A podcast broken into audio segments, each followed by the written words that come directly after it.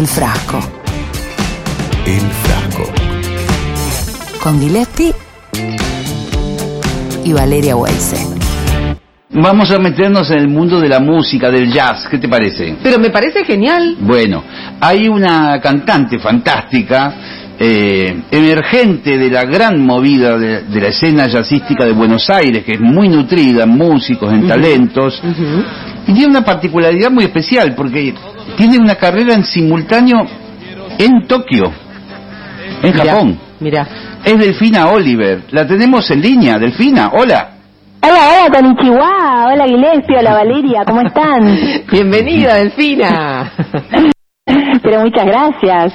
Bueno, ¿cómo, ¿cómo andan tus cosas? Me imagino que complicadas como todos los músicos, ¿no? Bueno, bastante complicada y sobre todo porque tenía un lindísimo contrato, el sexto ya, Uy. en un club de jazz divino donde suelo cantar en Tokio cada año, año y medio. Uy. Los contratos son de cuatro meses y bueno, tendría que haber estado cantando de mediados de enero a mediados de mayo. Mm. Pero obviamente aquí estoy varada. Y, y bueno, y Japón bastante complicado también, cosa Claro. que me sorprendió muchísimo. Vos sabés que yo me, me entero tangencialmente de, de cuestiones de, de Japón por el tema de los Juegos Olímpicos. Claro. Por tener amigos que están en el rubro del deporte y todo eso y que todavía están en ascuas, lo vienen corriendo eso desde el año pasado. Eh, están vacunando, pero a un ritmo medio lento también. Es lo que me llamó muchísimo la atención, porque me la paso diciendo del país increíble, de realmente primer mundo, nada que ver ni con Estados Unidos ni con Europa, es una sociedad altísimamente evolucionada y que funcionan como una comunidad eh, tremendo, o sea, realmente es tremendo el cuidado que tienen por el otro, el respeto, eh, qué sé yo, tenés los parques llenos de flores, a nadie se le ocurre cortar camino por la mitad ni robarse una flor, no sé, no encontrás una cagada de perro, ni, o sea, tenemos apuestas vigentes cada vez que vamos con mi marido y con amigos, nadie encuentra eh, ni siquiera un papel en la calle, es algo realmente increíble, con lo cual mm, realmente no comprendo cómo se colgaron así, más aún teniendo las Olimpiadas este año ahí. Eh, me da tanta curiosidad saber de Japón. Me parece un lugar tan exótico, tan loco. ¿Qué, qué, qué, qué sensaciones tuviste la primera vez que fuiste ahí? ¿Hace cuánto que fuiste por primera vez, no? Además. La, la primera vez fue en el año 2012. Yo en 2011 estaba cantando acá en un club de jazz que desgraciadamente dejó de existir el año pasado, llamado Notorious. Sí, y así lo conocerás bien vos que sos del circuito, del sí, palo. Sí, sí, qué tristeza. Que bueno, que cerró sus puertas. Eh, yo estaba cantando en el 2011, no nada, como canto siempre en los clubes de jazz de Buenos Aires, y me fue a ver una gente que estaba vinculada a este lugar en Japón. Bueno, me pidieron material, tuve, nada, canté para ellos un par de veces, etcétera, y ter- me terminó llegando a los pocos meses un contrato por primera vez para ir ahí con tanta buena suerte que la gente que programaba allá me conocía. Entonces dijeron, uy, sí, Delfina es ideal para este lugar. Bueno, caí en el lugar sin saber bien a dónde estaba yendo y con qué esperarme. Sí. Y como yo tengo una productora de shows junto a mi marido, nosotros trabajamos juntos Sí. y él se insertó en esto a través mío, ¿no? Entonces, bueno, fuimos juntos y nos encontramos con que era el club de jazz de la película Perdidos en Tokio, en el piso 52, Claro, exactamente ahí. que él está sentado creo que en la barra o algo así. Exactamente, Y- es esa barra de mármol increíble que, que es como no sé cuántos metros de largo tendrá, entran como 30 personas sentados ahí, donde se sentaba Bill Murray todas las noches A clavarse Bueno, un whisky. película, y cuentan ahí que no lo querían nada, porque Bill Murray en el mismo edificio son como dos torres gigantes donde tenés, además del club de jazz, tenés el Hyatt, el Park Hyatt de Tokio, tenés oficinas y un mega mall, como un así, como Sí. distintos pisos con shopping, con no sé, lugares para comer. Es un lugar increíble en el barrio de Shinjuku, que ya es un lugar increíble. Y el tipo se iba del spa del Hyatt a la noche a escuchar jazz en bata y pantuflas. Y el lugar es con saco, las mujeres van recontra elegantes, entonces lo querían matar. Entonces, bueno, todo el mundo que llega dice, ay, Bill Murray, qué, qué, qué bárbaro que lo tuvieron acá y ellos no se lo bancaban a Bill Murray. Y cuando le pedían que por favor, que era un lugar para saco sport, Bill Murray les contestaba, soy Bill Murray. Y se sentaba y se tomaba su whisky Santori, que era el mismo que promovía la película. Qué lindo, ¿no? Que debe ser contestar sencillamente soy Bill Murray. Bill Murray, como diciendo, no mejoró, Sí, soy Bill Murray. pero- pero bata blanca de toalla, en el medio de toda la gente superproducida para ir a este jazz club ahí en el piso 52. Me imagino que para ellos es una falta de respeto grave, ¿no? Enorme, Eh, claro. inmensa. Sobre todo hacia, como te digo, es un, una- un pueblo que se preocupa mucho por el otro casi más que por lo propio. Ellos, yo creo que esto viene porque son, bueno, dos islas grandes con algunas eh, islas más pequeñas, digamos lo que hoy se considera Japón como país, que tienen muchos inconvenientes eh, climáticos, tsunamis, Sí. incendios porque tienen eh, mucha madera, muchos árboles, incendios y terremotos.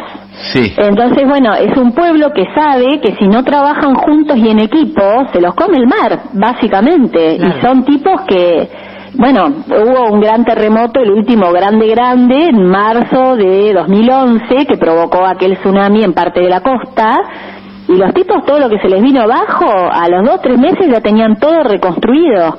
Y a las pocas horas ya estaba todo andando de vuelta en los lugares que se Claro. podía, que no hubo que reconstruir. O sea, es gente que piensa primero en comunidad y después en, en, en el individualismo. Delfina, vos sabés que me quedo pensando en el, en el jazz, ¿no? Como, como estilo musical y en Japón eh, y, y los japoneses, digo, allá, ¿es algo masivo o es algo de nicho? Es algo, bueno, a ver, en el planeta entero donde hay jazz es algo de nicho, pero en Japón, lo que te, o por lo menos en Tokio, pero en varias ciudades importantes, también en Osaka y en Kioto también, el jazz está en todas partes, que es otra actitud muy extraña, si vos lo pensás desde nuestra mentalidad, con los hacia los americanos que les tiraron dos megabombazos, ¿no? Hiroshima y Nagasaki en el año 45, eh, que creo, si mal no recuerdo, se murieron 250 mil personas. Claro. ¿sí? Y los tipos lo que hicieron fue bajar la cabeza, aceptar la derrota oficialmente, pero como pueblo, ¿no? No digo políticamente. Y decir, bueno, perdimos, eh, ahora vengan ustedes, ustedes son los nuevos, este, no sé, los que mandan acá, Sí. enséñennos. ¿Y qué les enseñaron los yankees? El jazz, y les enseñaron a tener fábricas de autos, de radios, de, de, de, no sé, tecnolo- Sí. alta tecnología, y terminaron siendo la segunda potencia del mundo hasta hace poco que los desplazó China y hoy son la potencia número tres. Pero la actitud del japonés es tal el honor que como ellos perdieron la guerra, se sometieron al ganador, digamos. Eh, y Se estaba- escuchan jazz por todos lados, Sí. es algo increíble. Si vos pensás, bueno, si a tus abuelos o alguien en tu familia murieron por estas, estas dos bombas atómicas, el respeto que ellos demuestran hacia los americanos es algo que también me llamó mucho la atención. Y, y chusmeando a veces nosotros que somos músicos entre lo que hacen los colegas, mm, generalmente los músicos norteamericanos, suelen tener en Japón un, una estadía larga de, de grandes giras, y, eh, incluso hasta graban discos especialmente en Japón. Eh, es como un, como un segundo eh, país que, que tiene el jazz.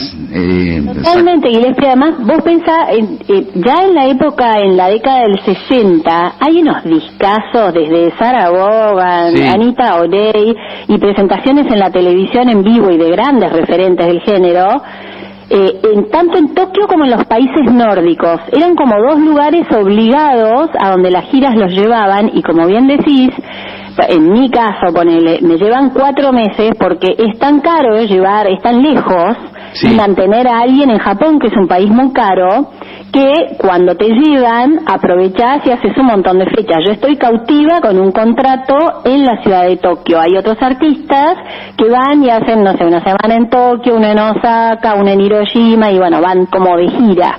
Sí, sí, sí. Eh. Yo en algún momento he conversado bastante del tema con Hugo Fatoruso, por ejemplo, eh, el uruguayo, y, y que, y que también eh, llegó un momento que estaba seis meses allá Claro. y seis meses en Uruguay con distintos proyectos en simultáneo. Incluso tiene un, un, un proyecto con un percusionista japonés que se llama Dos Orientales. Porque-.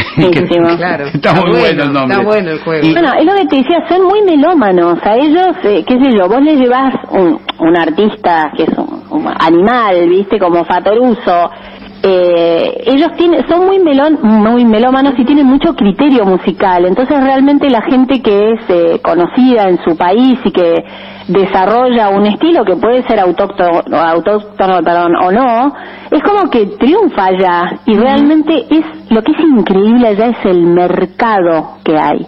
Claro, o sea, sí. yo canto en un Claro. club de jazz que es más o menos, tiene una capacidad de eh, casi 150 personas, ¿sí? Sí. Pero yo hago cuatro sets por noche. Ellos no anuncian el show como a las nueve, sino que entre las ocho y medianoche hay jazz con Delfina Oliver y la House Band, la banda de la casa, Sí. que es un tío, con quienes grabé mi último disco, se Claro. llama Tokyo Sessions, que está en Spotify. Claro, eh, te iba a preguntar, eh, ¿terminaste grabando allá con tu- tus músicos japoneses? E- Exactamente. Mi pianista es inglés, con él toco desde el 2012, fue, él siempre fue el mismo pianista y yo siempre lo solicité específicamente porque es un animal, se llama Simon Cosgrove, vive hace muchos años en Japón, eh, es joven, tiene 34, 35 años Simon, está casado con una japonesa y él vive allá hace muchísimos años, habla japonés perfecto, es un bocho, es un animal, es un becado de Oxford en la carrera de música y composición, da clases en la Universidad de Tokio, empezó a dar clases con Sí. 30 años, al- a los dos años ya le habían dado cátedra, es como uno de los docentes más jóvenes que tuvo la Facultad de Música allá en Tokio, es un animal. Mm. Y nada, tengo el privilegio de haber tocado con él todos estos años, de lunes a sábado, cuatro sets de 45 minutos, bueno. Mamita, y ahí... cada año baterista y contrabajo. Claro. Delfina- Japonés, Sí. estuve inglés, alemán, bueno, toda gente que en general estudió en Berkeley y que hizo intercambio entre la Universidad de Tokio y Berkeley, que es bueno una escuela de, de- de música y de jazz sobre todo, considerada como la Sí. mejor mundo. De Boston de, es Berkeley. Exactamente, Claro. Berkeley Boston, exactamente. Berkeley con doble E al final, no Berkeley con E Y que está en California. Claro. Eh, Delfina, Mm, me, me bueno, nada, la verdad es que son unos animales y, y se tocan todo y es la... Nada, llegar allá, bueno, el primer año que llego y teníamos dos horas de ensayo para encarar la primera noche de cuatro sets de 45 minutos, pero el jazz es un lenguaje tan universal, Sí. y vos esto lo entendés muy bien, Sí, que nada, vos ponés la partitura, contás cuatro y salís tocando. Y yo no hago un mismo show dos noches seguidas, cambio todo el tiempo el repertorio, la forma de encarar cada canción. Entonces para mí es como hacer un máster, porque cada vez que voy allá y estoy esos cuatro meses cantando de lunes a sábado, estoy afiladísima. El disco, Tokyo Sessions, lo grabamos en cuatro horas, dos tomas por tema, como estaban, las, edita las, las imprimimos, digamos, no se editó, no, no- yo no pinché la voz, bueno, cosas que hacemos Sí. cuando grabamos, que graba un instrumento, se corrige una parte, si se equivocaron. No, grabamos de una todos los temas en cuatro horas, listo, se imprime, quedó el disco. Así que la idea era hacer un disco lo más parecido y lo más fiel a lo que era una de nuestras sesiones de jazz cualquier noche en Tokio. Por eso se llama Tokyo Sessions. Y, y respecto de tus otros discos, digo, porque creo que es el cuarto disco tuyo, si no me equivoco, o, eh, Señora, quería sí. saber eh, ¿qué, qué diferencias tiene, digo, en, en el sentido de, ¿tiene algo de japonés realmente? Digamos, varía, o sea, el, el jazz que haces en tu primer disco, en el segundo, en el tercero y en este cuarto, ¿es siempre el mismo o es distinto? Ah, gran pregunta. Ahí me, me- me- las neuronas están. bueno, esto es así. Yo grabé mis primeros dos discos, tenían una impronta de jazz más contemporáneo en cuanto al sonido. El tercer disco y este cuarto, el tercero se llamó Buenos Aires Bebop, grabado en Buenos Aires, por eso el cuarto se llamó Tokyo Sessions, ¿no? Sí.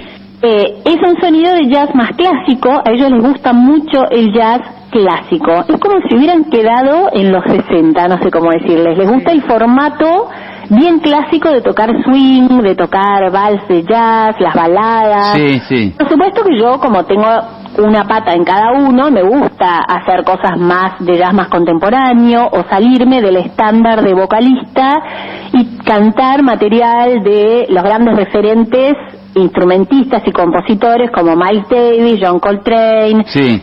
Mingus y a, a veces son composiciones instrumentales que no tienen letra, les Claro. compongo la letra para poder cantarlo.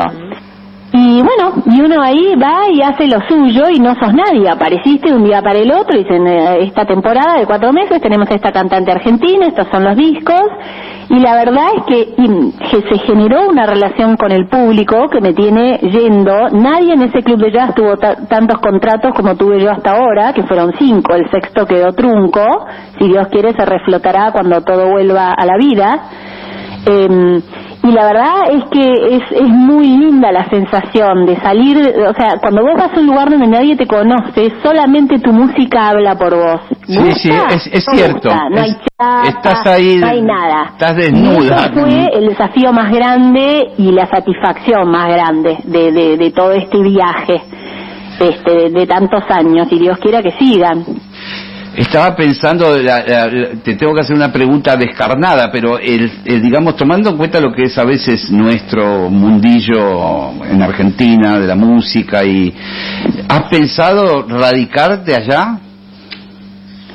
Mira, yo hasta hace un año y medio te hubiera dicho, no, la verdad que no, me encanta esto de ir y venir, como lo que decís de Fatoruso, ¿no? A sí. mí me tira mucho mi tierra. Soy muy argenta, muy porteña, soy un bicho de ciudad, vivo en un PH en, en pleno Palermo, eh, a cuadras de todos los clubes de jazz, eh, a, cua- a una cuadra y media de Aldos, que es donde voy a estar tocando ahora el sábado 12 de junio, y, y me cuesta mucho, pero la verdad es que en Japón, con todos estos años, y sobre todo porque tuve el privilegio siempre de ir con mi marido, que, que, que, que está conmigo toda la temporada, y él también hace sus cosas allá, desde ya él llevó representaciones salteños, llevó vinos salteños, bueno, de todo, cada Sí. uno ahí se, se, se instala y, y continúa su vida. Ya tenemos gente allá, amigos, familia japonesa, y Tokio es muy loco, porque llegamos y el primer día siempre salimos como locos a, a combatir el jet lag y a recorrer nuestros puntos favoritos. Es inmensa Tokio, pero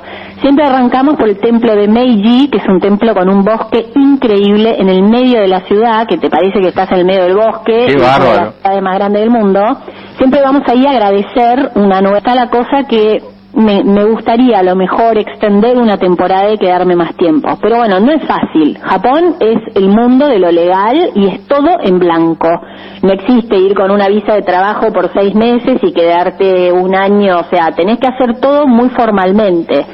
Así que sería otro encare totalmente para, para poder hacerlo. Pero sí me gustaría. Amo Japón, eh, amo su gente, tenemos muchos amigos. Es un lugar tan fácil para vivir porque todo funciona. Tu única ocupación en Es- tu vida es cantar. parte de tu trabajo y de tu familia. Lo demás está resuelto por la sociedad. El tren pasa a tiempo, el subte va a tiempo, el día que te dicen que te van a pagar, te pagaron.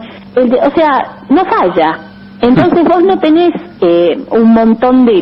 Es difícil explicarlo. O por ejemplo el tema de la seguridad.